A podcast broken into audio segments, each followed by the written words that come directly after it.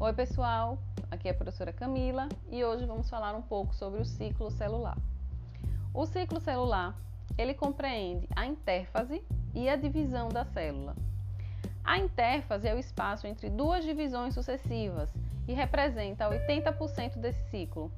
Nesse período, há grande atividade metabólica, como a síntese de RNA, com crescimento da célula nas fases G1 e G2, e a síntese de DNA, com duplicação do material genético na fase S. A divisão pode ocorrer de duas formas, por mitose e por meiose. A mitose ocorre para a reposição de células danificadas e envelhecidas, bem como para o crescimento do organismo.